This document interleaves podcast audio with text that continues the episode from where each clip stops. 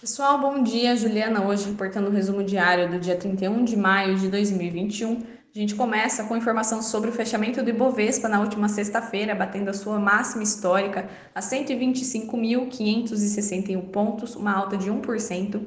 Além disso, cotação do dólar fechando a 5,24 reais. Índice americano S&P 500 fechando a 4.204,11 pontos e cotação do petróleo Brent fechando a 69,41 dólares.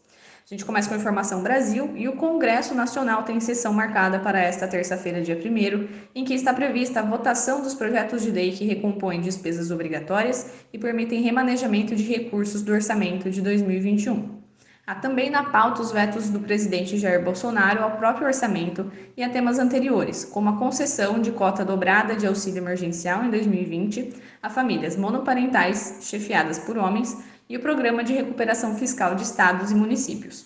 Uma reunião hoje, às 16 horas, deve servir para uma tentativa de acordo entre deputados, senadores e o governo, envolvendo os projetos e os vetos. A imprensa também chama atenção para o risco de racionamento de energia e água causado pela pior tempestade de temporada de chuvas em 91 anos. A maioria dos especialistas acredita que a oferta potencial hoje é suficiente para evitar um racionamento amplo como ocorreu em 2001. Mesmo assim, racionamentos pontuais em horários de pico parecem possíveis. Além disso, a inflação dos preços ao produtor continua subindo. O IGPM de maio, divulgado na última sexta-feira, atingiu 37% na variação anual. Junto com o problema de energia, o aumento das matérias-primas revelado pelo IGPM traz um risco de alta para a projeção da XP de 5,4% para o IPCA de 2021.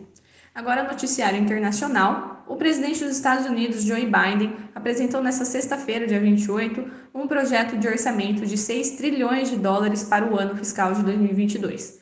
Vale lembrar que a proposta do presidente é apenas um guia para o Congresso, o responsável por desenvolver e aprovar o orçamento.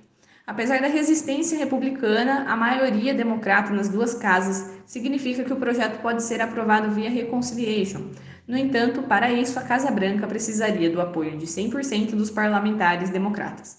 Diante da divergência entre as alas do partido, as negociações podem levar meses e devem resultar numa versão reduzida da proposta. Esses foram os noticiários de hoje. Qualquer dúvida, questionamento, estamos aqui à disposição. Boa semana e bons negócios!